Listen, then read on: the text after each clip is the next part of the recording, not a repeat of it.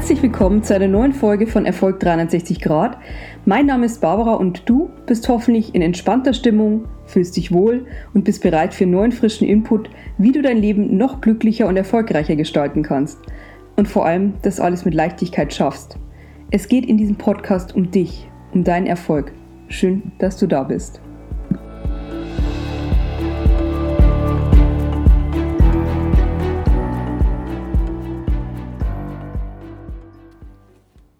Es ist ein stolzer fünfstelliger Betrag, den ich allein im ersten Jahr in meiner Selbstständigkeit, ich habe 2015 ein heute sehr erfolgreiches Verlagshaus gegründet, ähm, den ich in meine Persönlichkeitsentwicklung gesteckt habe. Und ein Großteil der Investitionen ging in Seminare.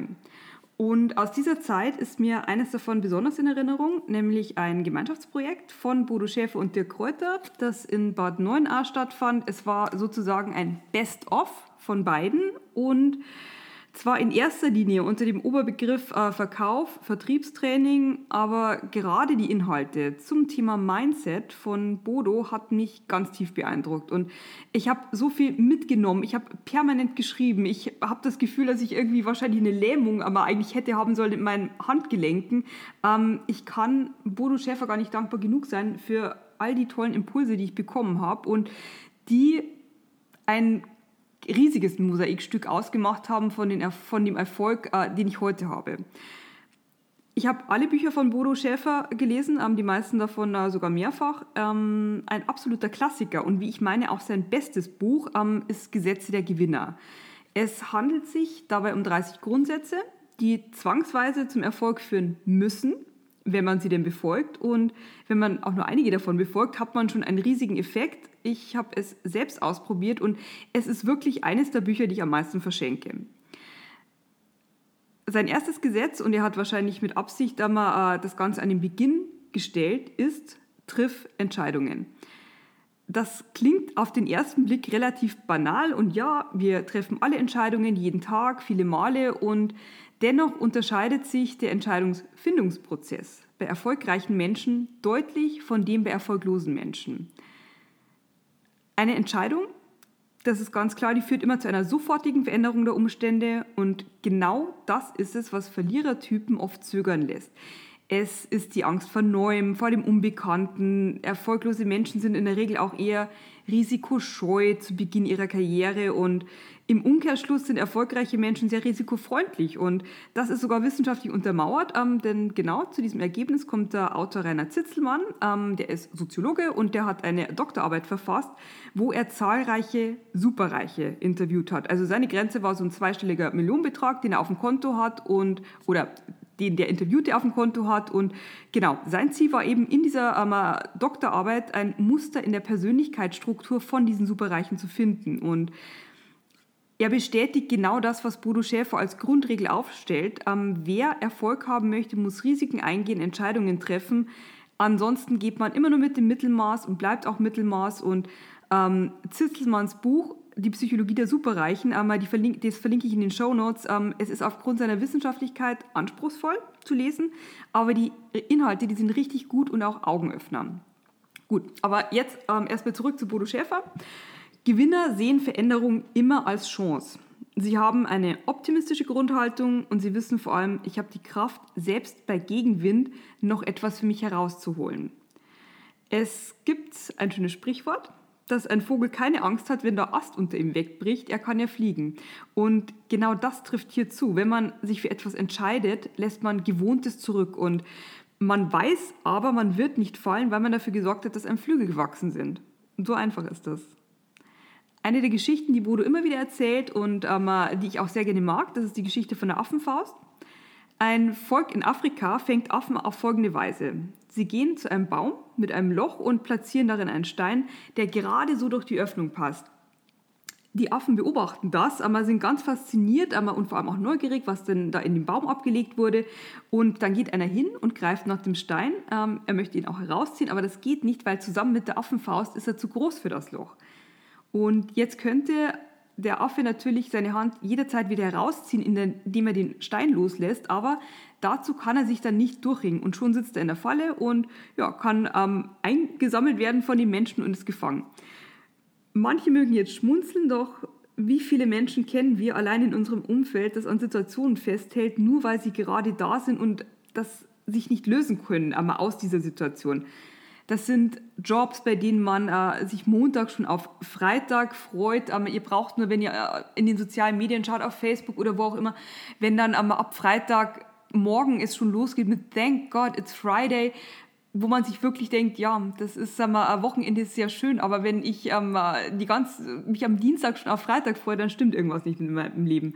Oder wenn ihr an Partnerschaften denkt, ähm, die wie eine mittelmäßige WG funktionieren. Ähm, oder an Suchtverhalten. Ähm, das ist die Affenfaust und ähm, es ist, glaube ich, tatsächlich so, dass die Affenfaust mehr Menschen betrifft als tatsächlich auch Primaten da spielt man dann ein Spiel weiter, nur weil man Angst hat, unterzugehen. Und erfolgreiche Menschen spielen ein Spiel, um zu gewinnen, nicht um nicht zu verlieren, um gerade so irgendwie durchzukommen. Gewinner setzen immer auf Sieg und sie wissen auch, dass der nur eintreten kann, äh, wenn sie unbefriedigende Situationen konsequent zurücklassen. Und bei mir persönlich ist es so, ich entscheide mich extrem schnell in meinem Leben und ich bleibe dann auch dabei, bis sich die Lebensumstände einmal vielleicht geändert haben, dass eine Umorientierung notwendig geworden ist. Die Entscheidung zum Beispiel, mich selbstständig zu machen, fiel in einem Tag und von da habe ich nur noch auf die Gründung hingearbeitet. Und mein Mann, mein Ehemann, ähm, der hat mich nach vier Monaten gefragt, ob ich ihn nicht heiraten möchte. Die Trauung fand dann, ich habe sofort Ja gesagt natürlich, die Trauung fand äh, genau am ersten Jahrestag unseres Kennenlernens statt.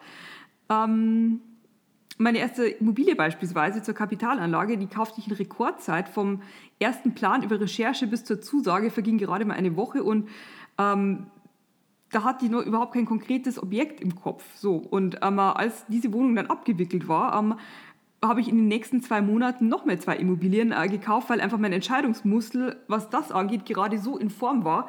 Ähm, und ich hätte diese Entscheidungen auch dann tatsächlich alle so getroffen, äh, wenn ich Wochen oder Monate lang herum überlegt hätte.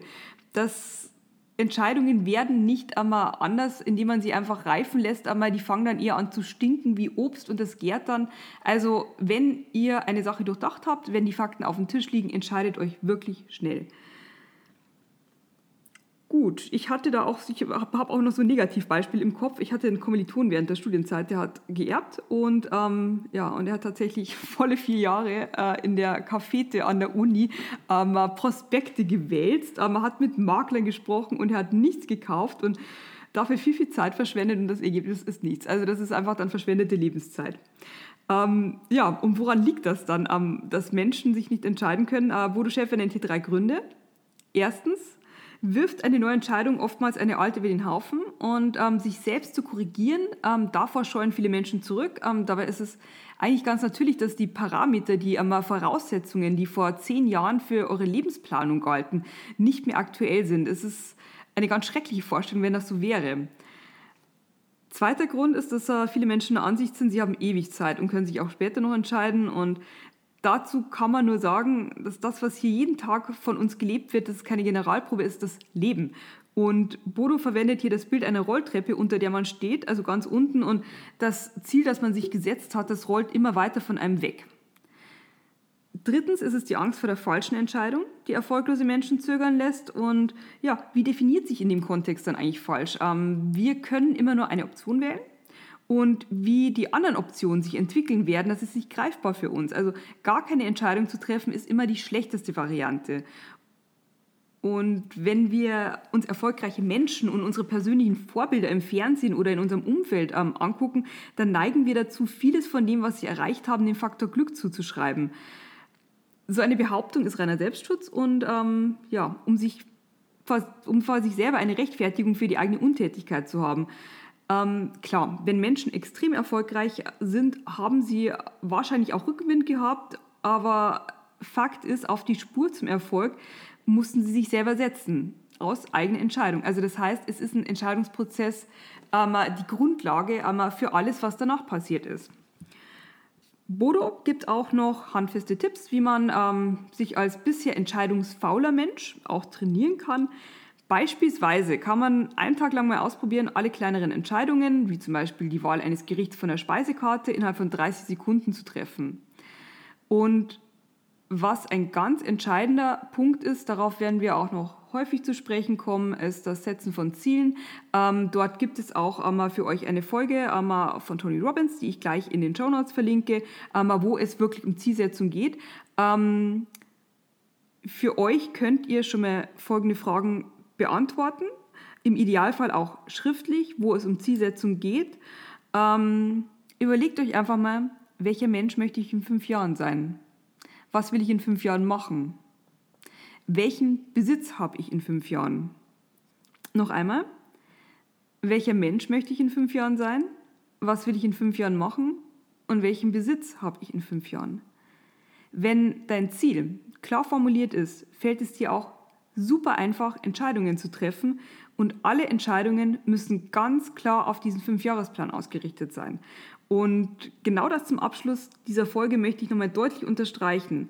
Wenn du ganz genau weißt, wohin dein Lebensschiff navigieren soll, dann wird alles zum Spiel und einfach und die Entscheidungen, die du treffen wirst, werden alle perfekt sein. Kenne dein Warum, dann zeigt sich der Weg von ganz alleine. Und das war's für heute von Erfolg 360 Grad. Danke, dass du uns so treu bist und schreib mir gerne, wenn deine Erfahrung mit dem Training deines Entscheidungsmuskels, ähm, äh, wie das so vonstatten geht, wie deine Erfahrungen sind. Danke für deine Zeit und ja, mit einer positiven Bewertung und dem Abonnieren unterstützt du diesen Podcast und sorgst natürlich für positives Karma. Dir ganz, ganz lieben Dank.